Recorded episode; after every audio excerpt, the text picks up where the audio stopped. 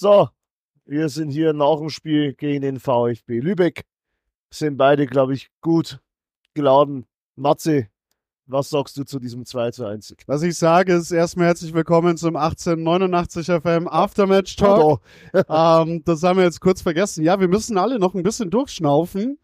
Das Thema ist einfach die Tatsache, dass das Spiel emotional so viel zu bieten hatte, dass das alles jetzt chronologisch aufzuzählen ähm, einfach ein Ding der Unmöglichkeit ist.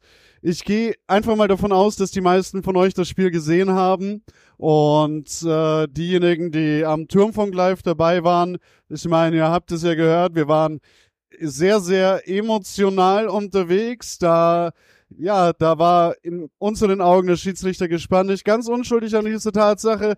Wir gehen es jetzt mal systematisch durch. Das Spiel beginnt anfangs ja doch, würde ich sagen, äh, sehr hektisch für die Anfangsminuten. Die ersten fünf Minuten waren brutal von beiden Mannschaften, also sehr intensiv alles geführt.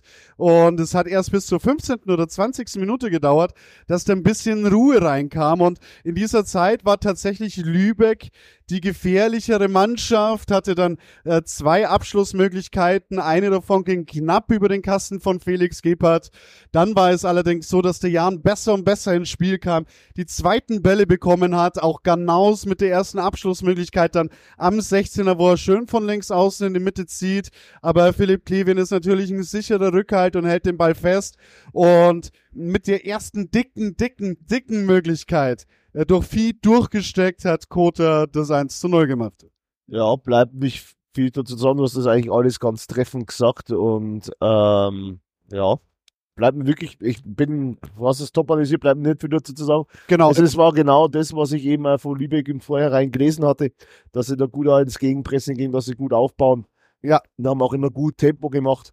Und ja, der Jan hat sich aber da eher belohnt. Der Jan hat es cleverer zu Ende gespielt, hat sich gut durchkombiniert. Und es, wie gesagt, war halt auch die meiste Zeit so, dass es zwar jetzt nicht so aussah, als hätte der Jan mehr vom Spiel, aber er hatte effektiv mehr vom Spiel. Ja, in der Zwischenzeit gab es äh, ein paar von den Lübeckern rustikal geführten Zweikämpfe. Ähm, äh, Bräunig war der Erste, der eine gelbe Karte gesehen hat, wo ich sage, okay, da hättest du einen Lübecker schon davor zehnmal gelb geben können. Das war ein bisschen unausgeglichen und dann hatte der Jan sogar äh, die ein oder andere Umschaltmöglichkeit, wo es schon eher hätte 2 zu 0 stehen können. Ich meine, Bulic musste dann auch erstmal getackert werden äh, durch ein radikales Einsteigen, was, was, was gar nicht Beachtung beim Unparteiischen fand. Und dann war es aber kurz vor der Halbzeit, ist es dann doch noch äh, mit Glück passiert. Was heißt mit Glück? Es war schön durchkombiniert. Es war ein super Spielzug über drei, vier Stationen und dann tauchte Ganaus allein vor Klevin auf, konnte den Ball leider nicht versenken, aber im Nachfall, Nachschuss war es Schönfelder, der das Ding gemacht hat. Und so ging es mit 2 zu 0 in die Halbzeit.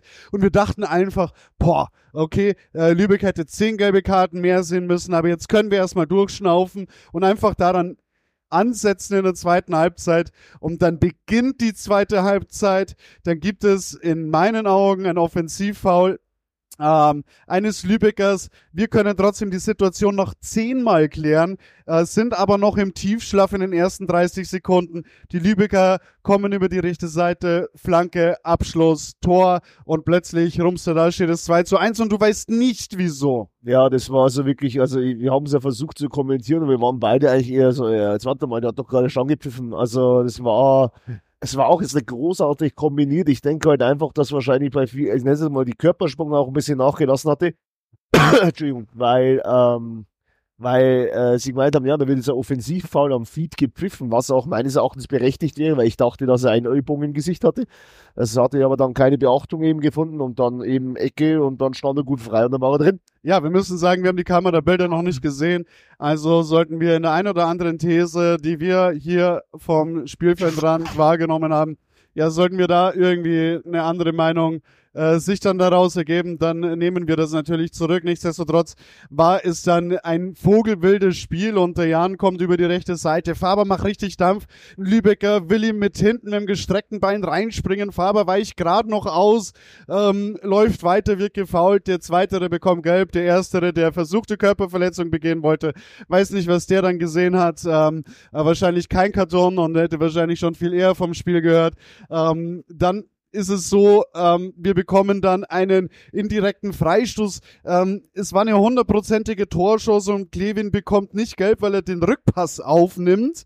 Ähm, das ist ja das Nächste. Ähm, da war ja schon Jahn-Spieler einschussbereit. Wie wir mit diesem Standard umgegangen sind, ähm, da trifft Schönfelder, den ich richtig, hat mich brutal geärgert, weil den muss er nur aufs lange Eck zimmern. Das haben sie eigentlich super gemacht und dann ähm, happert's da einfach nur am Abschluss. Nichtsdestotrotz gibt's dann Einwurf auf der rechten rechten Seite und plötzlich bekommt Bräunig gelb-rot und kein Mensch weiß wieso. Der ja. Kerl, vielleicht hat er sich ein bisschen unglücklich angestellt, mit er ist er doch noch recht jung, macht es dafür überragend, hat irgendwas zum Unparteiischen gesagt und wollte den Einwurf haben, aber wir haben wegen jeder Situation haben wir dann gelb bekommen und Lübeck konnte sich nahezu alles rausnehmen. Das äh, schwankte dann erst zum Ende des Spiels um.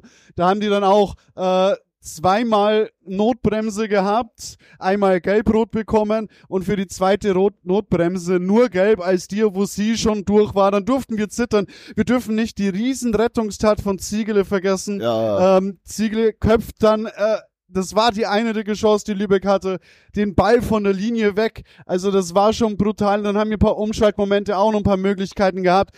Äh, letztendlich ist es so, wie es immer ist. Am Schluss kommt äh, Klevin mit nach vorne, schaltet sich beim letzten Eckball des Spiels mit ein. Da waren wir schon neun Minuten drüber.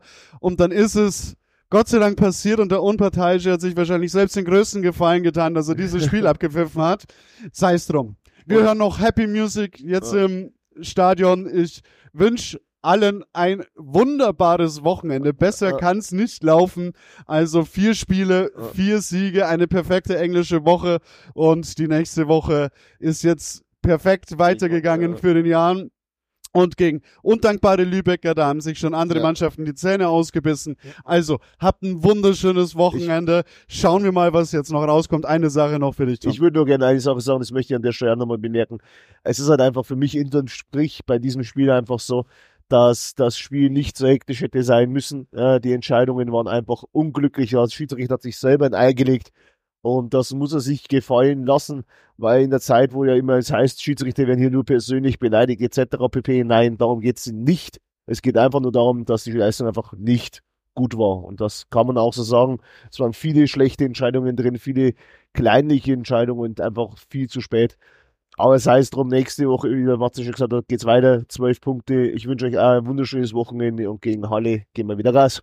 In diesem Sinne, macht es gut nicht vergessen, der Turmfunk ist für euch auch in Halle mit dabei. Also haut's rein, bis dann. Ciao.